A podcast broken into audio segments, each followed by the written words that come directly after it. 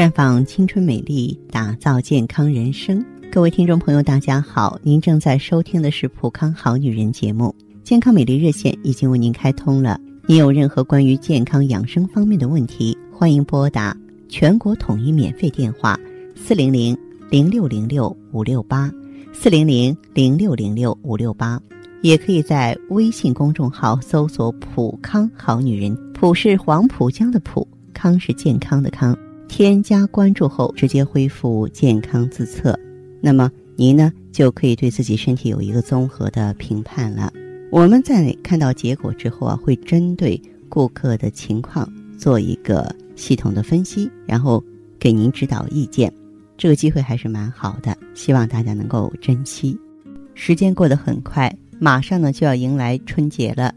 那么可以说，春节呢是举国欢庆的日子，在这里呢，我也是提前祝福朋友们节日能够健康愉快的度过，阖家幸福，能够平平安安。不过呢，春节期间家庭团圆、好友聚会时，难免要喝上几杯，但过量饮酒呢，会影响身体健康。酒精中毒啊，是节假日急救中心的常见病之一。所以呢，我们一定要避免，不能乐极生悲。呃，首先呢，在过节期间要控制饮酒的量，少量喝酒啊，对人体有一定的益处，但量呢一定要控制。各种酒类饮料中呢，都含有不同浓度的酒精，这其中呢，白酒中含量最高，可以达到百分之五十到六十。啤酒中啊，酒精是百分之二到五。大多数成人的致死量呢是纯酒精两百五到五百毫升，通常呢以纯酒精计算，男性每天不要超过五十克为好。也就是说，喝五十度的烧酒不要超过二两啊，最好呢是二十五克。一般呢，女性的安全饮酒量是男性的百分之五十。再者呢，要提醒自己和家人千万不要空腹饮酒，因为空腹饮酒呢，乙醇吸收的更快。不同种类的酒啊，不能混合。啤酒呢，虽然是低酒精饮料，但是其中含有二氧化碳和大量的水分，与白酒混合后啊，会加速酒精在全身的渗透作用，对肝脏啊、胃肠啊、肾脏这些器官呢，容易造成。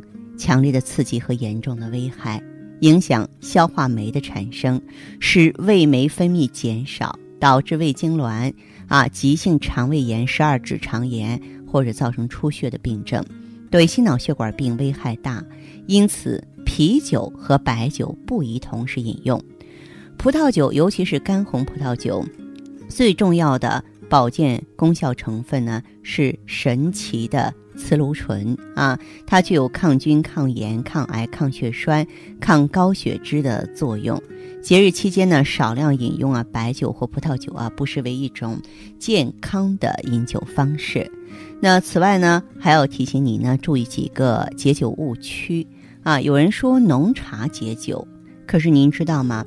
浓茶和酒两者合在一起，会大大加重心脏的负荷。可以引起心律失常或心功能不全，因此心脏有疾病者呢，切忌用浓茶解酒。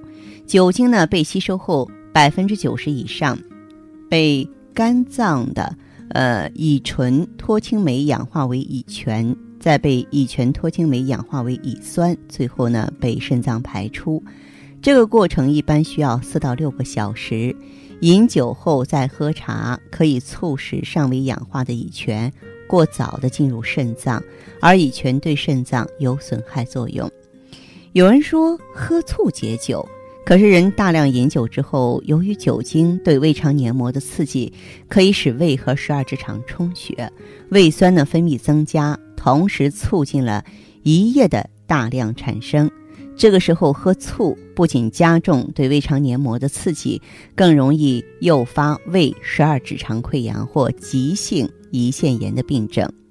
那么有人说汽水解酒，这个也不太靠谱，因为汽水呢对人的胃肠有损害，会刺激胃黏膜，减少胃酸分泌，影响消化酶产生，甚至会导致急性胃肠炎、胃痉挛。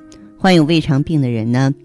在醉酒后啊，大量喝汽水，可能会造成胃和十二指肠大出血。血压不正常的人呢，这个酒后喝汽水的话呢，会导致血压迅速上升。所以呢，即便是醉酒了，多喝水，多休息，呃，千万不要用那些一知半解的知识呢，让自己呢突然的增加一些麻烦。呃，当然，这个过节期间呢，我认为平平安安是最好的。呃，也别无酒不欢啊！酒呢是可以喝的，但是不要过量。过量说酗酒了、醉酒了、闹事儿了，那就不好了，对不对？就和咱们整个节日这种欢乐呀、和谐的气氛呀，非常的不搭调了。好，这里是普康好女人，在节日期间呢，一直陪伴大家。如果说有什么问题的话呢，可以加我的微信号啊，芳华老师啊，芳华老师的全拼。当然，你也可以直接拨打电话进行咨询，四零零零六零六五六八，四零零零六零六五六八。